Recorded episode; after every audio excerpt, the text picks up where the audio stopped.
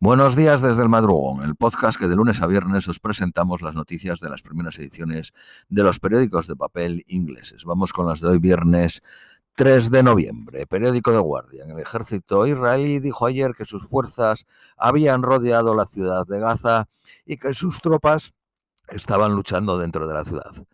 El secretario de Estado norteamericano, Anthony Blinken, se dirige hoy a la región para hablar con Israel y Jordania para pagar para apoyar la pausa humanitaria a propuesta del presidente Biden. La Organización Mundial de la Salud dijo que estaba haciendo todo lo posible para llevar la ayuda a la gente de Gaza, pero que es casi imposible. Israel y Hezbollah, mientras tanto, continúan intercambiando fuego en la frontera del Líbano. Un cohete disparado desde Líbano alcanzó una casa en la ciudad de Esmona.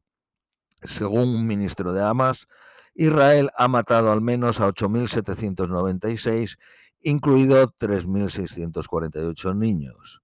Egipto dijo estar preparado para recibir alrededor de 7.000 personas de más de 60 nacionalidades.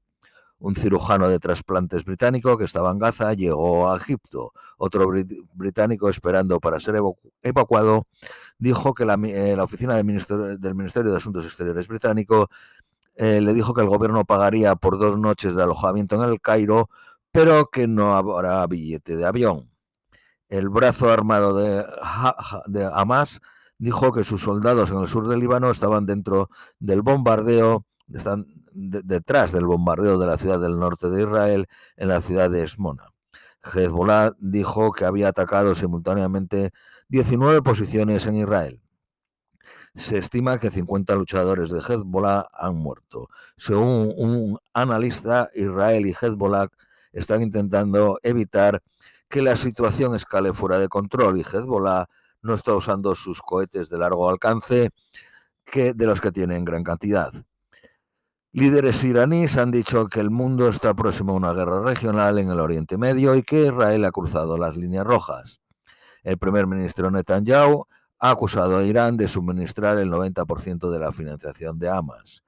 Funcionarios tailandeses han tenido conversaciones con Hamas en Irán la semana pasada en un intento de asegurar la liberación de 22 rehenes tailandeses.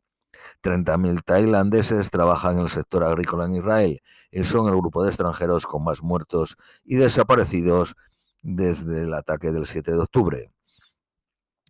Ucrania ha dicho que Rusia ha realizado el mayor ataque de artillería este año y la guerra ha alcanzado un punto muerto, con pocas posibilidades de hacer una profunda ruptura. Rusia es un estado feudal donde el recurso más barato es la vida humana. Una guerra prolongada ha puesto a Ucrania en desventaja. Una madre iraní cuyo hijo fue muerto por disparos a corta distancia por las fuerzas de seguridad en una manifestación contra el régimen en 2022 ha sido condenada a 13 años de prisión después de haber pedido justicia para su hija, para su hijo en las redes sociales. La actriz Scarlett Johansson ha demandado a una app de inteligencia artificial, artificial que usó su nombre sin permiso en un anuncio generado por la inteligencia artificial. La petrolera Shell pagará 23.000 millones de dólares a sus accionistas en dividendos y planea reducir el 25% de personal del Departamento de Soluciones de Low Carbon. Al menos siete personas muertas y decenas de heridas en el noroeste de Europa por la tormenta Ciarán. Una mujer en Madrid muerta por la caída de un árbol. Los keniatas no están impresionados por las disculpas del rey Carlos III por las atrocidades de la época colonial. Austria está buscando un acuerdo para deportar a solicitantes de asilo a otro país y acordó trabajar junto con Reino Unido. Periódico Daily Mail, el Banco de Inglaterra ha dicho haber alcanzado el objetivo de reducir la inflación a la mitad.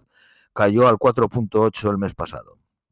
Periódico Daily Telegraph, los coches Range Rover los más robados en el año, en el año pasado en Reino Unido.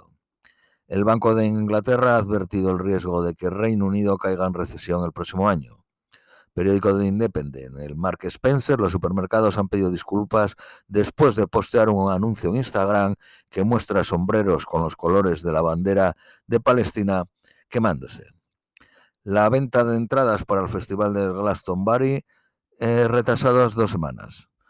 Putin firma la ley revocando la ratificación de la prohibición de test nuclear. Por último, las previsiones meteorológicas para hoy en Londres, máxima de 13, mínima de 5. Esto es todo por hoy, os deseamos un feliz viernes, feliz fin de semana y os esperamos el próximo lunes.